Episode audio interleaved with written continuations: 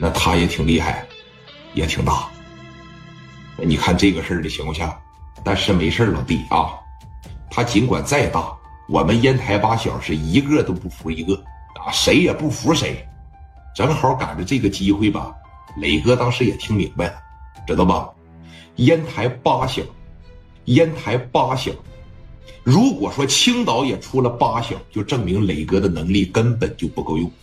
说白了，烟台八小这八伙社会有做生意的，有玩白道的啊，有专门打仗的，干什么的都有，就是没有一个能统一起来，说让其他七个俯首称臣，或者我就直接给你打趴下，让你起不来。这就证明这八伙实力应该都不怎么样。如果说都那么强的情况下，甚至和你是这么说，要么就是都不怎么样，要不就是都挺强。咱这么分析就对了。要是都不怎么样，谁也不想当那个老大，谁也不想当那个冒尖的，都挺佛系，说有自个儿的小地盘，都有自个儿的一帮兄弟就得了。但如果说都挺强，就害怕这个，一个比一个强，一个比一个强，这跟这打两年，谁也没咋地，是吧？我跟他打两年，谁也没咋地，打了这么长时间，还是烟台八小。就怕这，磊哥当时这一琢磨，说：“你看他这边跟咱的实力怎么样？”那磊哥在这坐着呢。王胜普一开始那牛逼吹的那么大，在这儿电话这一接上，方方面面都没问题，不就是点苹果地儿吗？我就是手拿把掐。那你这种话都说完了，我问问你，现在当着磊哥他能露怯吗？啊，他能说吗？我跟刘永良也过过招，我跟尹洪刚这哥们也过过招。是吧？咱别说打平手了，反正谁也打不过谁。而且我们烟台八小没事了总干，那实力是一个比一个强。现在最牛逼的是徐成贵，他能说这个吗？一说这你不露怯了吗？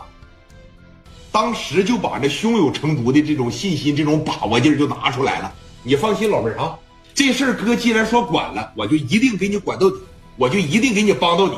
说这么的，兄弟，没事儿。那刘永良也好，尹洪刚也好。我给他打个电话，他肯定给我点面子，因为毕竟是因为点苹果地儿哈，不是啥大事儿。但这个事儿呢也不小。这么的，今天晚上就在我这办公室里边，咱就吃，咱就喝，好吧？一会儿我打着电话的功夫啊，我就把这个事儿给摆了，我就把这个事儿给你办了，行吧？那看起来是挺轻松了，轻松。我们之间虽然说互相暗里较劲，但是互相有时候也是给个面儿啊。那个上菜来，茅台能喝不，兄弟？你看我就怕我的酒量陪不好你，没事儿。说你看兄弟有啥忌口的没有啊？史殿林当时在这，没有啊，啥也行。说那行啊，走菜。这一说走菜，哇哇这小菜这呱呱的就全上来了。哎，酒啪啪的一起开，把这烟啥的这一点着，哥几个在这就喝上了。喝了说得有一个多小时的时间，也都喝醉了。磊哥也喝多了，是吧？史殿林喝的也不少，刘凤玉没喝。小易当时感觉，哎呀，我家这点小苹果地儿终于是保住了，在这正寻思呢。眼瞅着这几个大哥都这么有实力，对吧？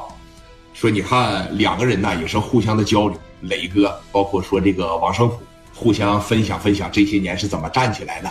那磊哥就说了，一开始我就是在小市场里边卖皮鞋的一个小商贩，有个叫于飞的呀打我欺负我，好悬给我打死。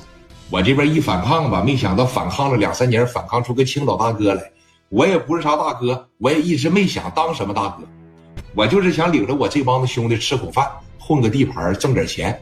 没想到一不小心就走到这一步了。这说话间透露着那种狂妄，就是年轻人应该有的那种狂妄。